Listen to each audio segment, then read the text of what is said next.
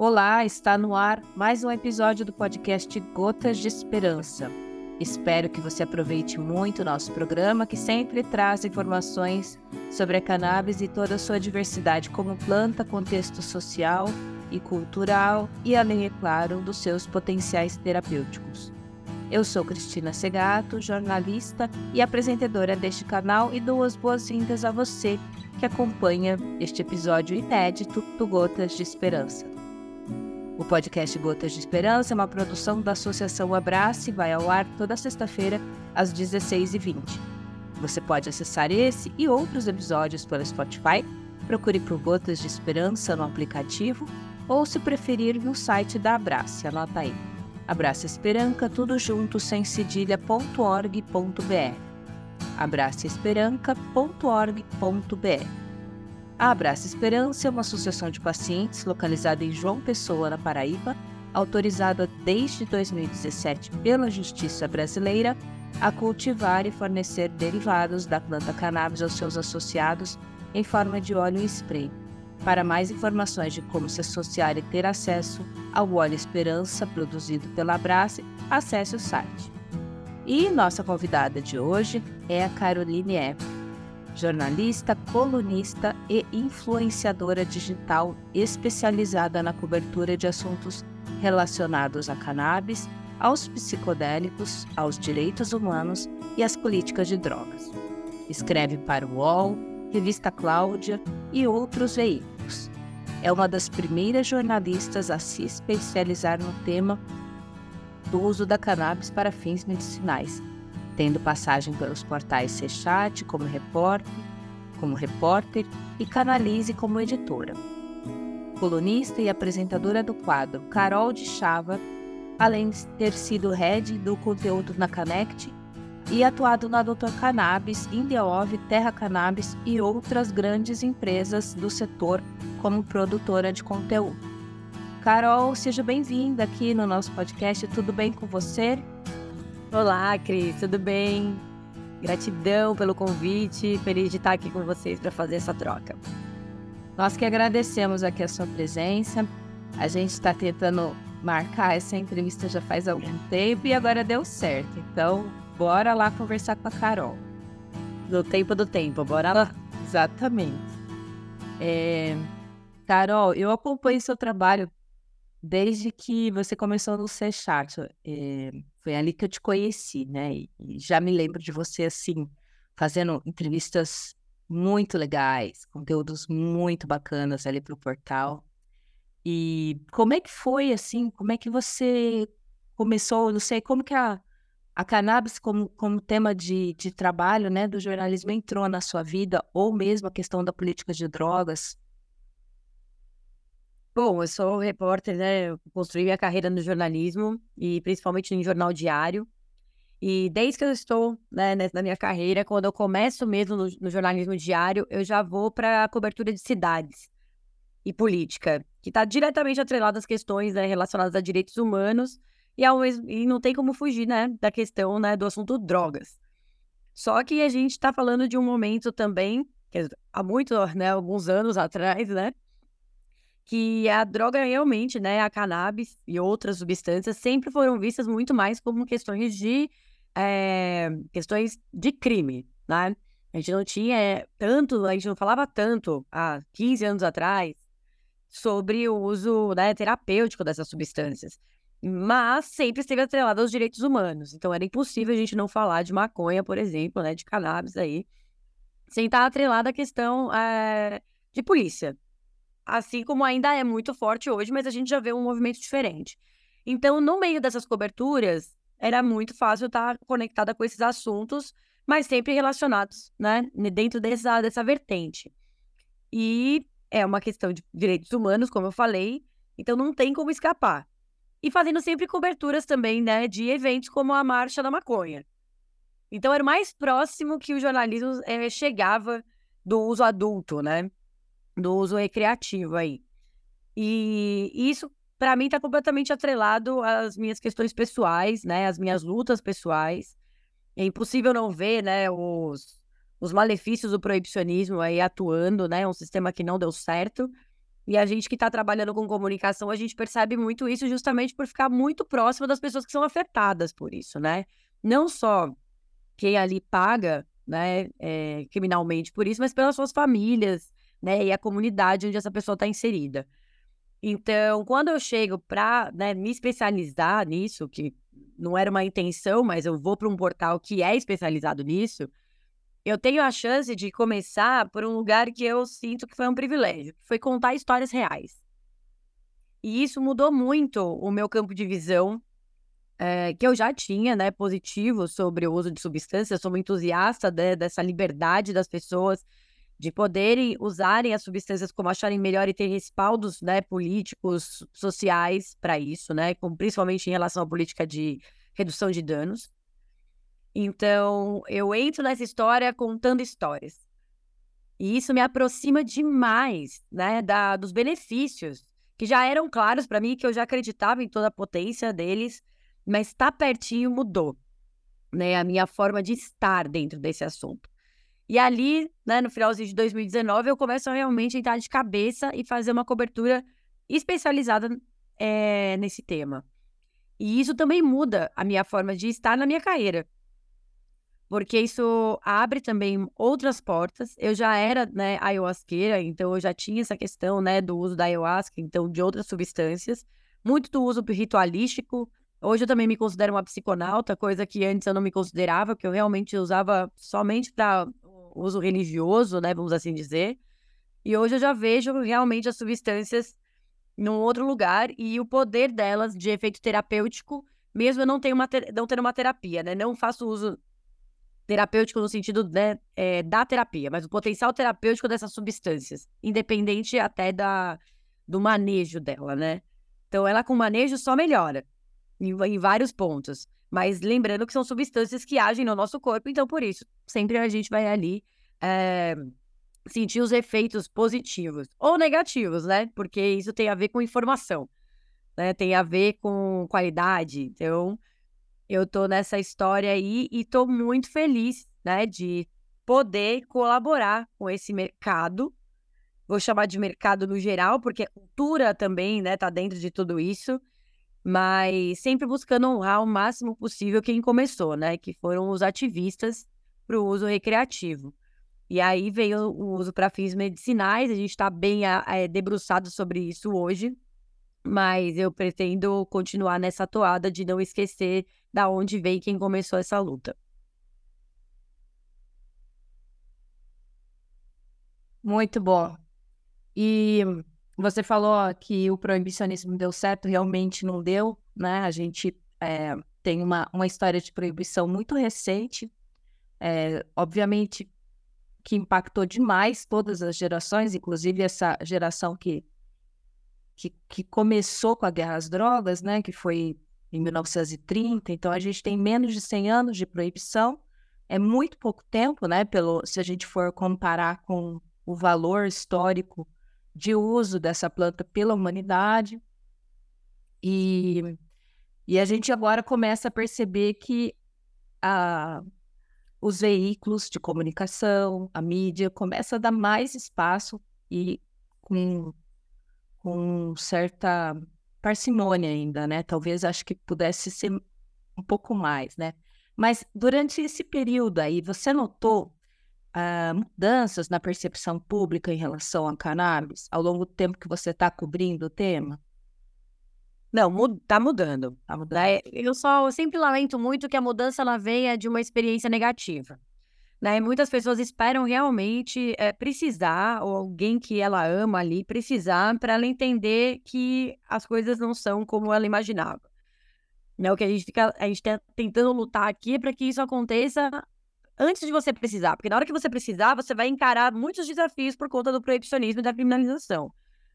Então, hoje, se você muda de opinião agora que você precisa, você vai ver que você vai encontrar aí desafios variados de acesso, de qualidade, de informação. Por mais que a gente ainda tenha muita gente que está no meio, a gente acha que tem muito mais. Mas é uma bolha, né, Cris? É uma grande bolha. Por mais que a, e, assim, a opinião pública ela vai mudando, né? A gente percebe até pelas pesquisas aí, só que também fica muito atrelado ao cientificismo. Porque se a ciência não falou, não funciona. Se a ciência não atesta, não, tá, não, não importa. E esse cientificismo, ele é muito é, danoso, principalmente quando a gente fala sobre é, substâncias é, naturais. Porque cada é um fitoterápico. E ela age conforme, né, o organismo de cada um. E olha o tamanho da complexidade, da subjetividade de cada um de nós. Então, a gente já vê aí empiricamente, né, nas anedotas, os, os pacientes falando o quanto aquilo está eh, é, colaborando, né, para um processo de restauração da saúde, seja é, mental ou física, né? Mas a galera ainda fica esperando esse lugar da ciência. E aí também existe um lugar que também leva uma ilusão de quem está dentro da luta, que é ver qualquer coisa sobre a ciência, que a ciência falou e já falar, gente, olha aqui como funciona, tá vendo? E não ter a leitura correta do, do, do, das pesquisas, né? Trazer isso para um campo é, romantizado. A gente também tem que tomar cuidado com o fogo amigo. Senão a gente não leva exatamente aquilo que é realmente preciso, que é a informação correta, né? E tudo isso pode ser desbancado muito rápido, muito fácil. Então, nossa argumentação não precisa ser frágil. A gente não precisa colocar nossas argumentações no lugar de fragilidade. Tem muito paciente já mostrando né, os benefícios. Tem muito médico, muito massa, assim, com uma experiência muito grande, já dizendo isso. Né? E tem pessoas, mais do que o médico para mim ainda, tem pessoas dizendo. E é lógico que uma coisa tem que caminhar junto com a outra, mas hoje também a opinião pública está mudando dentro do que a imprensa está cobrindo, que é essa parte científica. Pouco se fala da cultura canábica, pouco se fala, né, do... Eu tenho uma coluna que é na Canalize que eu fiz há muito tempo, que foi bem provocativa, que eu brinco e falo assim, não tem uso, não existe uso recreativo, todo uso é terapêutico né? Salvo esse processo terapêutico da terapia, né? Não, eu quis dizer o que com isso? Que a pessoa está consumindo uma substância que ela, como eu falei no começo, ela faz efeito dentro do seu organismo. Então você vai sofrer as consequências daquilo diante do que você está fazendo.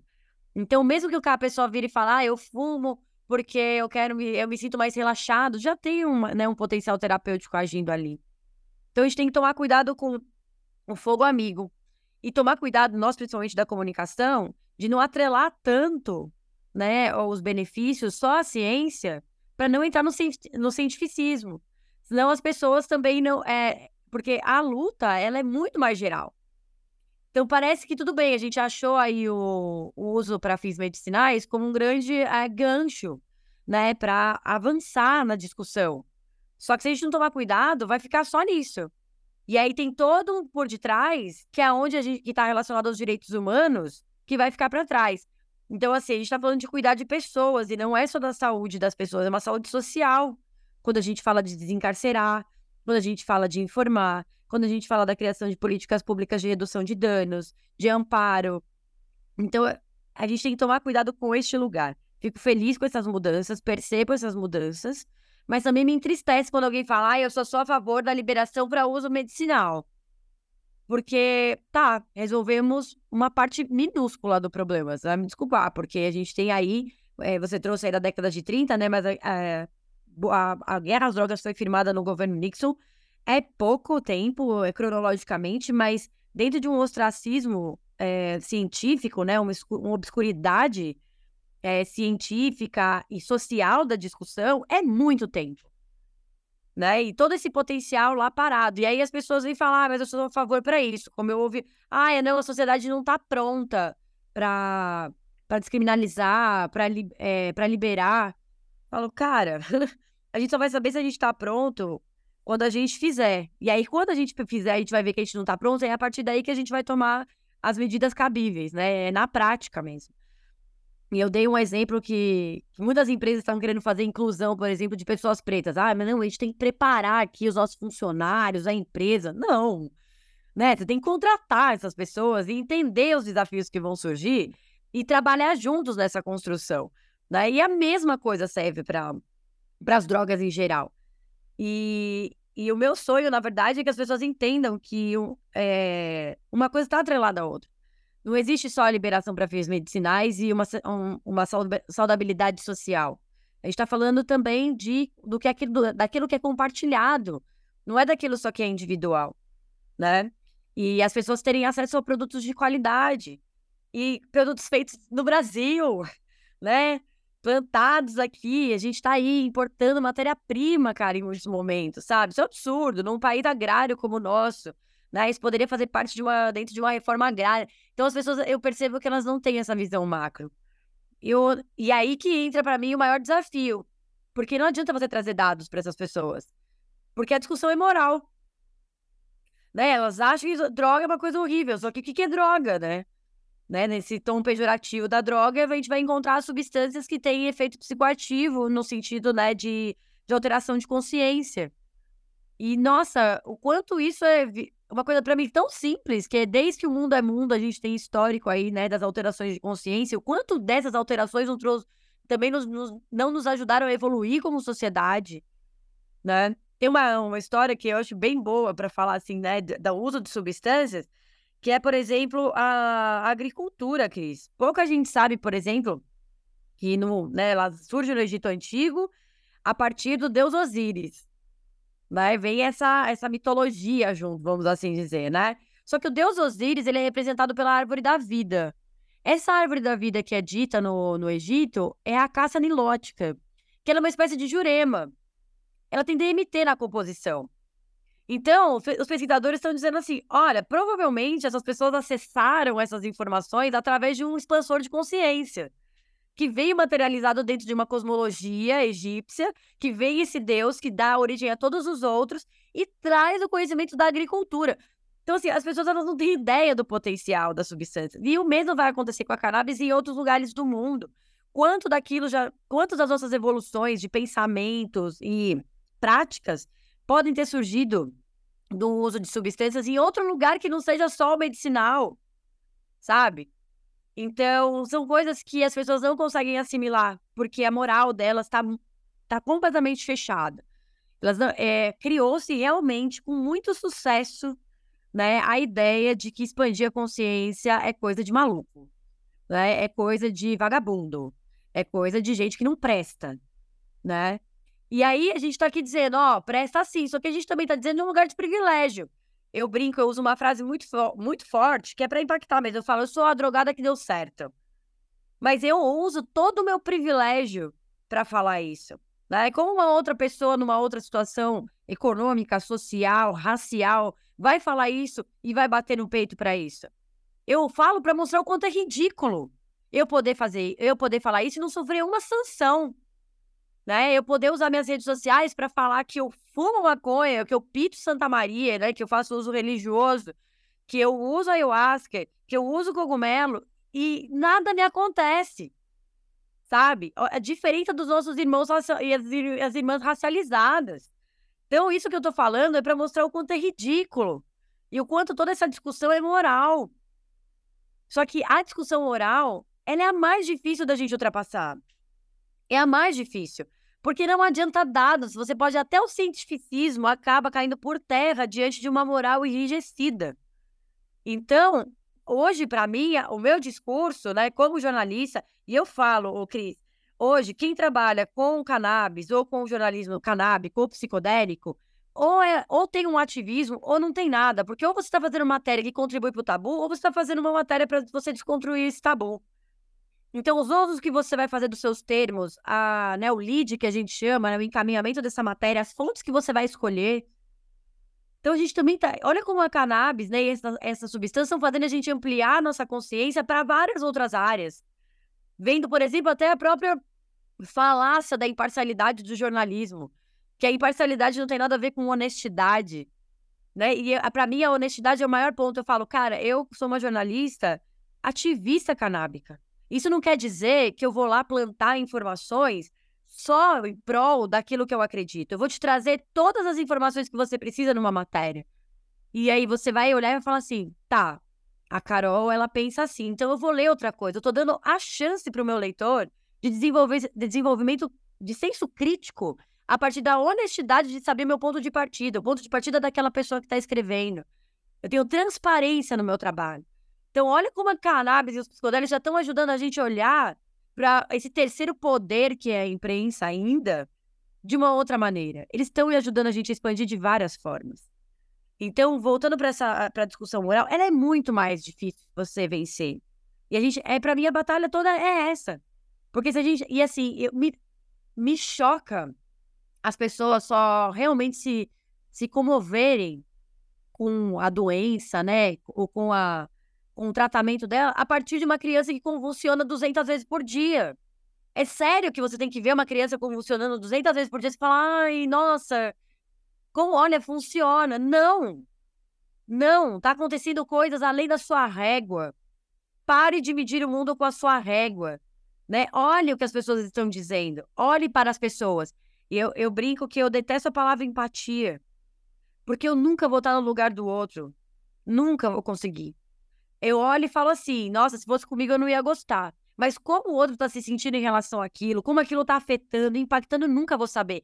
E eu não preciso ser o outro para me compadecer, para ter solidariedade, para ter compaixão. Porque se eu me coloco no lugar do outro, é porque eu estou esperando ter compaixão por mim mesmo. Isso para mim é um individualismo absurdo. Né? Eu posso ser solidário com o outro sem eu precisar daquilo para mim e se eu tenho o total entendimento daquilo e total compreensão, eu olho o outro e falo, cara, eu valido, eu legitimo, né, a partir da experiência do outro a existência.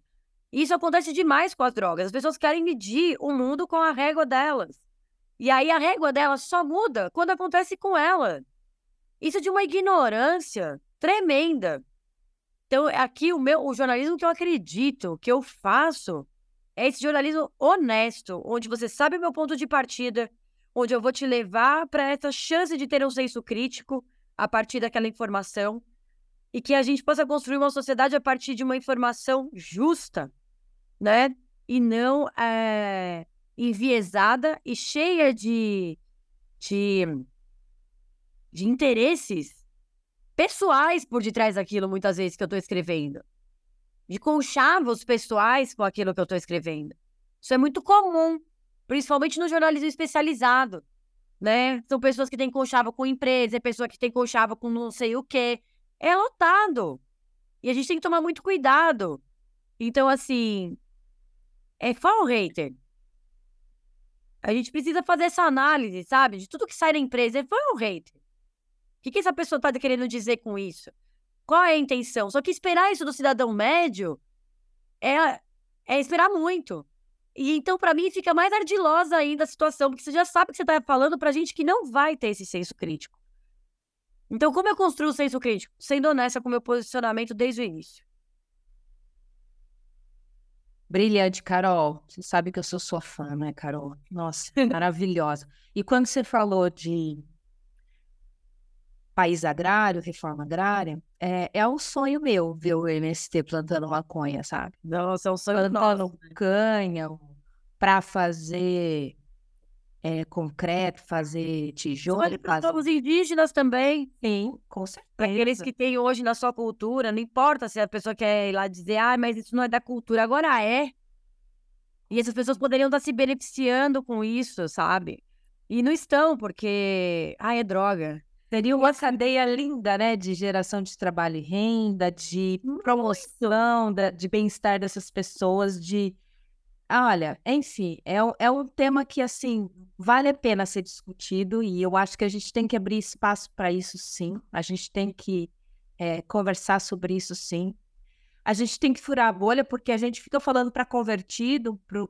todo mundo se conhece, todo mundo sabe o que todo mundo pensa dentro dessa bolha. E a gente tem que começar a pensar em, em levar esse assunto de uma forma mais desconstruída para outras pessoas, né? Não é, é fácil, mas. Não. Não é que as pessoas, é, isso no geral, a, todo mundo, a gente só muda de opinião quando a gente tem uma predisposição a isso. Ah, claro. Tem gente que tá enrijecida num, num nível que eu vou te falar, não adianta nem tomar ayahuasca, entendeu? Não adianta, porque o ego dá volta. É tão enrijecido que se você não tem essa predisposição a reconsiderar o que você está pensando, cara, tu pode ler tudo. Ah, claro. Tudo. E aí que vem essa questão. Aí é só na experiência pessoal que a coisa acontece. É sério, vai ficar esperando?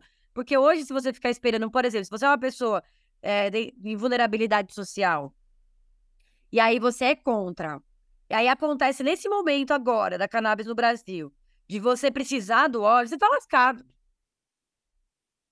Porque hoje, hoje você vai ter as associações que vão trazer esse lugar, mas mesmo assim ainda é um lugar. a ser conquistado. Então, assim, se bater essa necessidade lá na tua casa, você vai ser vítima do próprio discurso que você propõe, que faz isso ser o acesso ser restrito. Então, hoje tá fácil para a gente que tem privilégio, ou até até plantar um privilégio, né? Porque hoje você vai ter uma estufa na sua casa, quanto você gasta só de luz para manter a estufa, né? E tipo, é mato? É mato, mas é qualquer coisa que você vai plantar. Você precisa estudar. Né? As pessoas acham que é oba-oba.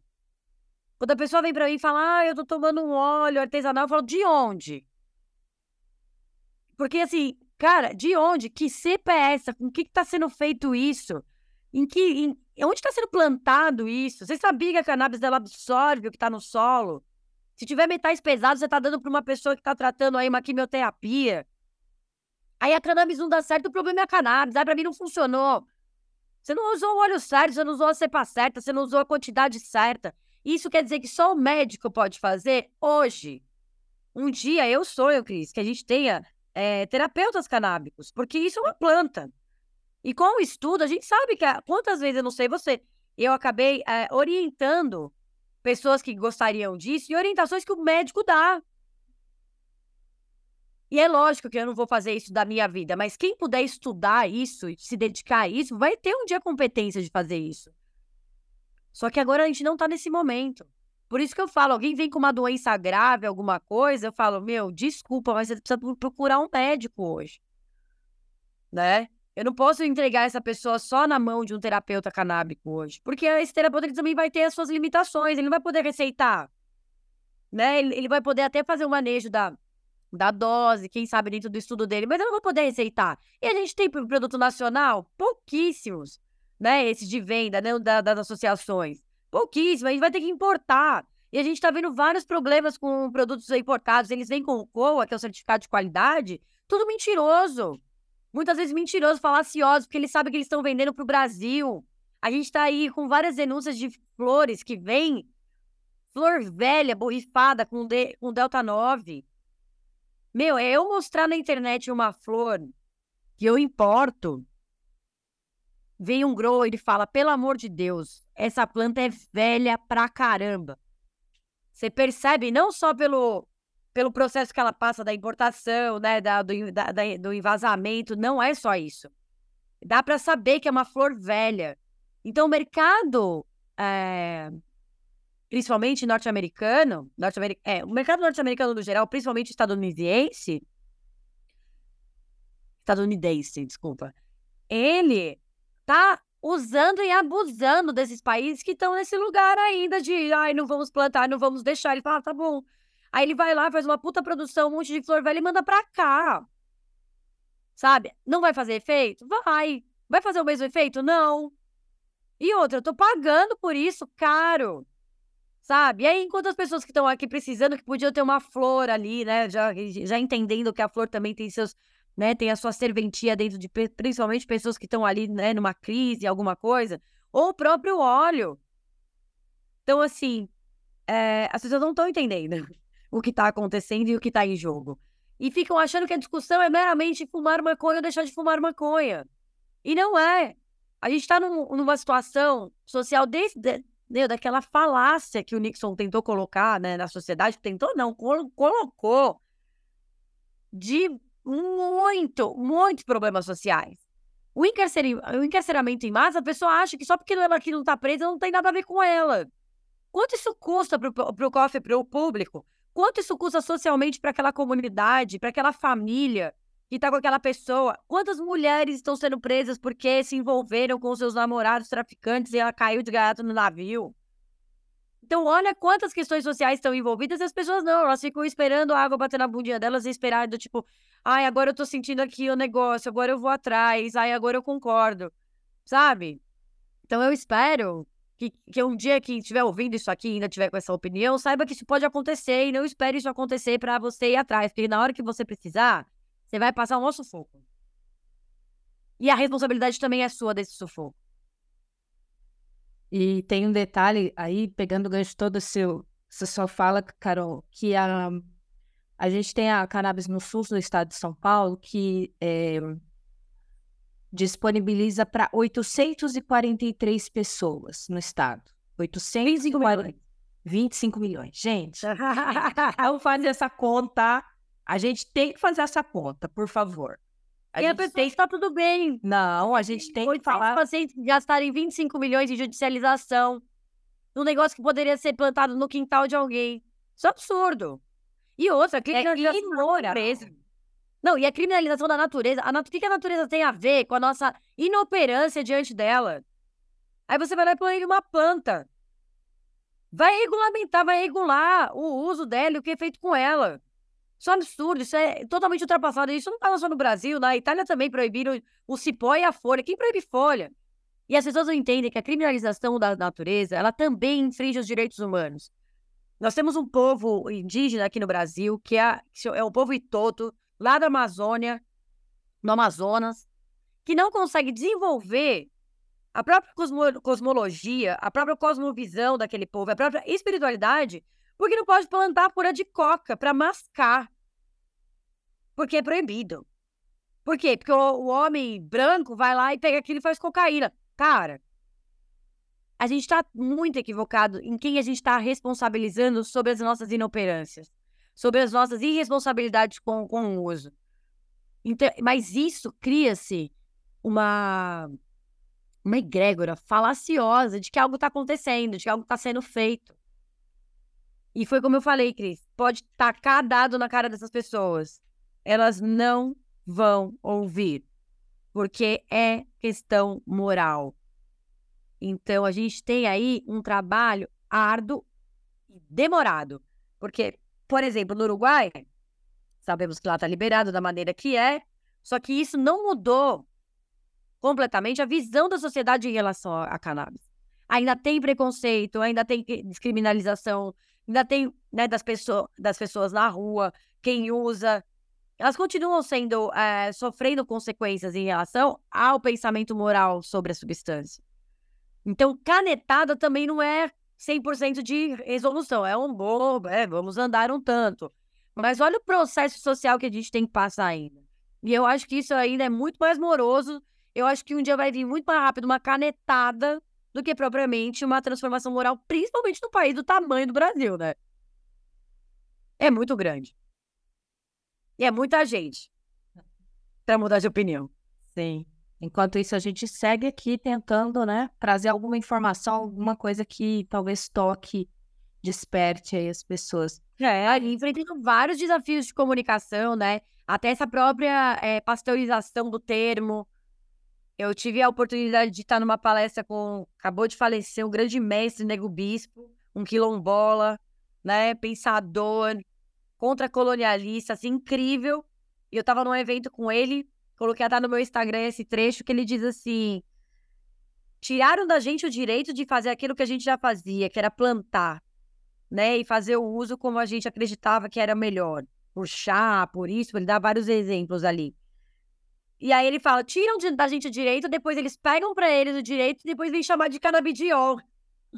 ele fala, não é canabidiol, não é cannabis, é maconha, é jamba, ele fala, né? Como é no Maranhão.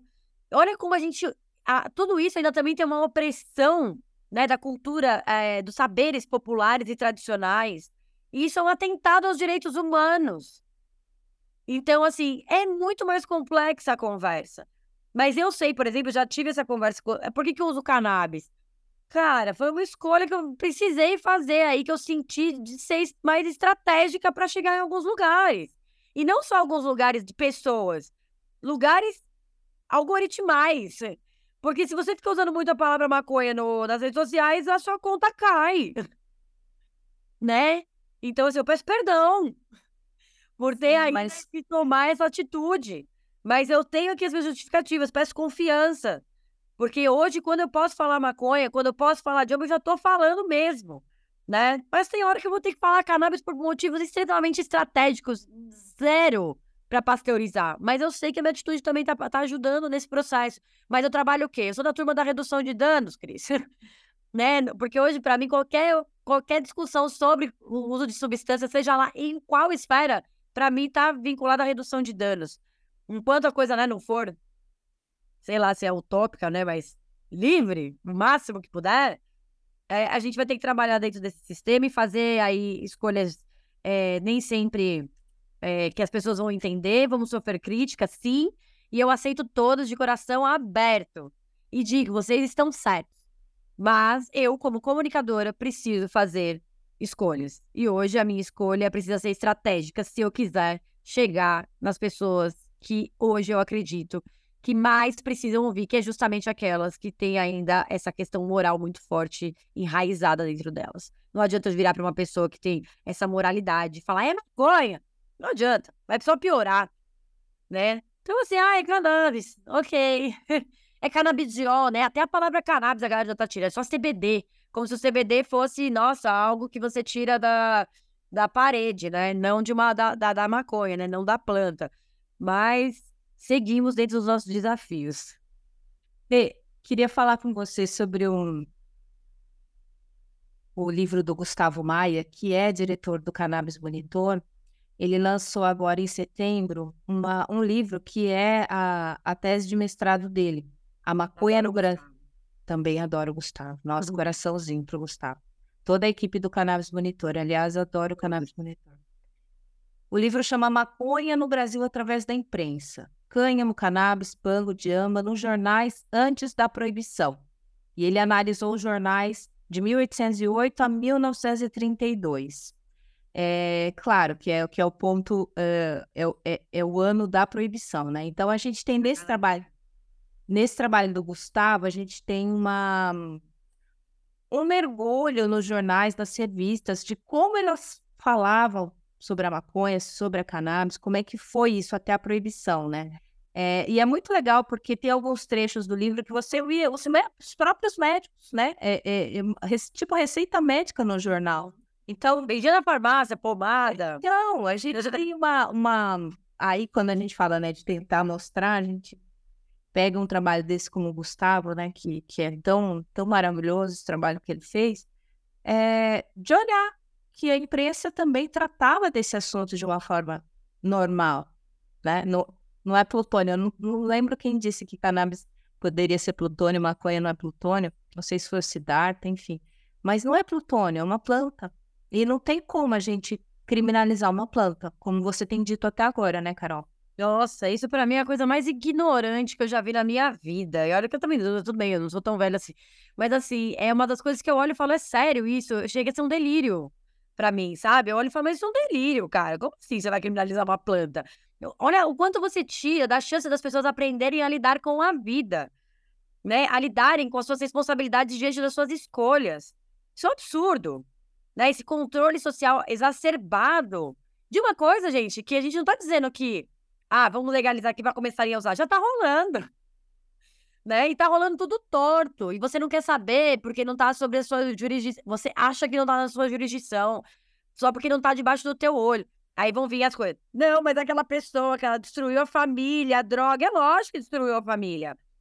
Agora, você sabe se aquela, se aquela pessoa, se ela tivesse tido a oportunidade de ter uma educação sobre políticas sobre drogas, se ela tivesse tido a chance de ter um acolhimento, se ela tivesse tido a chance de logo no começo, né, de, de um possível no caso da, da, da, da, da maconha, ter um uso, né, um, é, um transtorno por uso abusivo, ou se fosse uma dependência de outra, já tivesse ali um amparo para essa pessoa ser acolhida, será que ela, já, ela teria destruído essa família?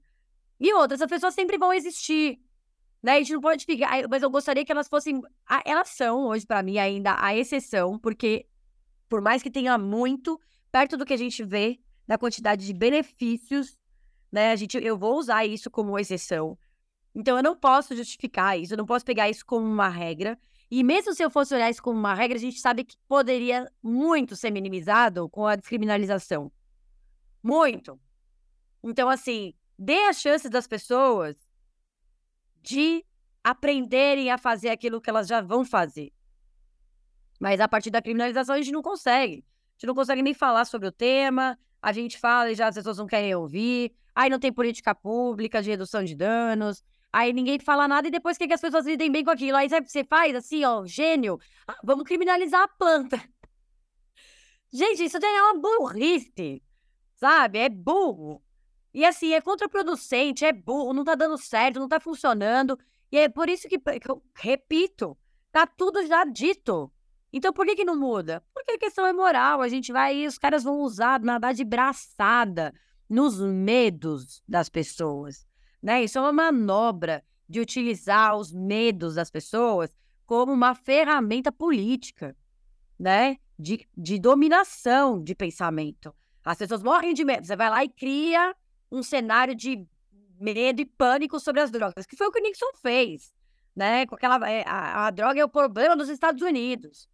E aí vem a imprensa e fala, é mesmo, olha aqui, gente, o papel da imprensa comendo solto, né? Se você assistir o documentário, alguns documentários, você vai ver, sempre traz a imprensa. A imprensa sempre aparece, né? Aqueles, aqueles jornalistas aparecendo falando, a droga acabou com a, vai acabar com a sua família, e não sei o que. É surreal. E o quanto a imprensa tem esse papel. Sim. Por isso que eu falei, Cris, não dá para fazer jornalismo canábico e psicodélico hoje sem você tomar um direcionamento claro do que você está fazendo. Senão, ou você vai estar tá alimentando, ou você vai estar tá, é, é, desmistificando o tabu. Das duas, uma. Ficar o isentão não vai rolar, sabe? Então, assim, é um convite que eu faço a todos os nossos colegas jornalistas que se posicionem, sabe? Que mostrem para o que vocês vieram, né? E ganhem a sua credibilidade a partir dessa honestidade com o seu leitor. Porque eu, hoje eu tenho, eu sei que eu tenho respeito de muitos leitores que não concordam comigo, mas eles me ouvem. E eu acho incrível, mesmo eles sabendo do meu, do meu posicionamento, da forma clara que eu deixo, que eles ainda me ouvem. Então eu sinto que eu estou sendo mais honesta. Agora fica lá, ai não, eu sou seu jornalista, só tô aqui narrando fato. Cara, Talvez esse jornalismo funcionasse em 1544. A gente está em 2023, o jornalismo mudou, a forma de se comunicar mudou. Hoje a gente tem as redes sociais, né, trazendo outros comunicadores em outras frentes, né? Eu tenho ensinado isso de alguma maneira. Eu tenho, eu tenho uma, uma oficina que vai se tornar online. Em breve eu vou deixar nas plataformas, mas que tem um pouco a ver com isso, que é assim, é, redes sociais para pessoas que trabalham com assuntos relacionados à espiritualidade e ao autoconhecimento. Por quê? Todo mundo virou comunicador. A partir daí, você tem responsabilidade com o que você está falando, com o seu conteúdo e com a informação. Então, eu ensino um pouco as premissas do, as premissas do jornalismo, né? Do tipo, da cuidado do, né, da, que você tem que ter com a, com a informação.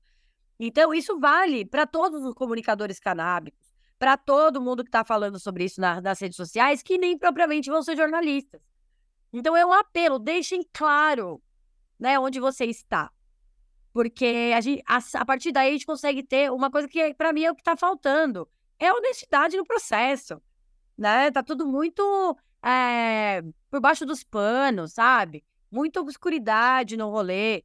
E assim, ou a gente quer que isso tudo mude para um lugar que a gente acredita pra, que é o melhor para a sociedade em geral, ou a gente vai ficar aí com esse papo de isentão e enganando o nosso leitor. Enganando.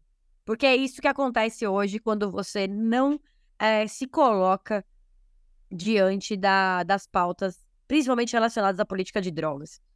Né? Existe ali sim uma, é, um processo que você tira do leitor a chance dele realmente criar o seu senso crítico. E leitores sem senso crítico, a gente já sabe onde a gente vai parar, né? Ou melhor, a gente já sabe onde a gente está. Sim, exatamente. Bom, a gente está chegando aqui no final da nossa entrevista. Já? Já, Carol, já. Daria para ficar conversando mais, né? É, eu também, eu também adoro. Mas é, olha, queria pedir para você, é, para a gente encerrar aqui, para você, que conselho que você daria, que mensagem que você deixaria para para jornalistas que estão começando a explorar essas áreas especializadas como a cannabis e, os psicodélicos? Vai estudar.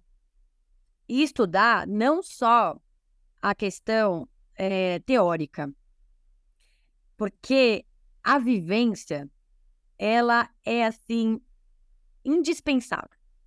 Para você adentrar realmente aquela cultura, aquele universo, você ou você tem uma escuta finíssima e você dá voz ao que estão dizendo, ou você vai fazer tudo isso que eu comentei agora, né? Vai virar, é, vai entrar nesse, nesse jornalismo que, que não serve.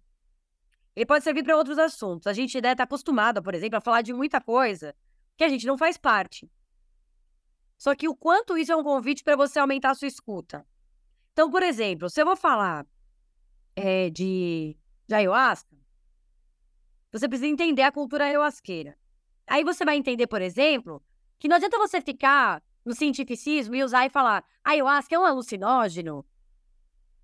Porque a gente já sabe que é um termo que, sim, dentro lá da, das especificações é alucinógeno, mas não se usa mais.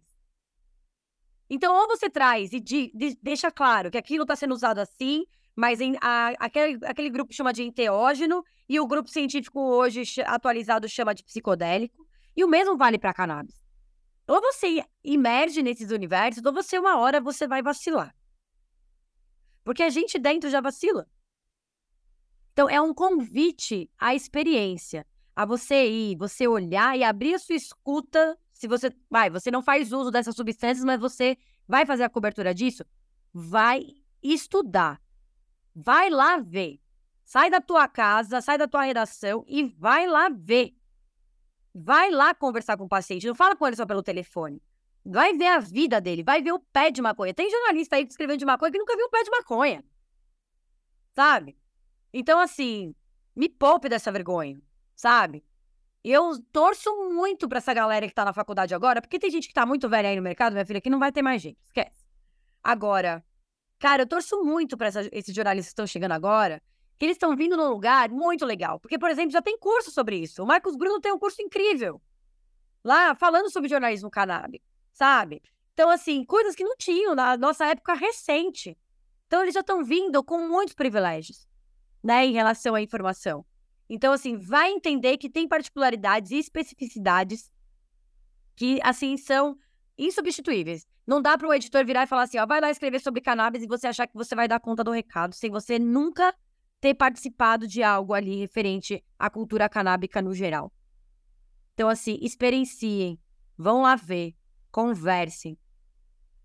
E sejam aquilo que vocês se propuseram a ser, que são os melhores comunicadores. Ninguém sai da faculdade querendo ser um jornalista ruim né? Mas hoje a gente tem muitos. Justamente porque é isso, fica lá atrás, né, do seu, né, da sua mesa, ainda mais com essa coisa, né, do online, tudo é feito online. Antes a gente ficava muito mais na rua. A gente não tá mais tão na rua.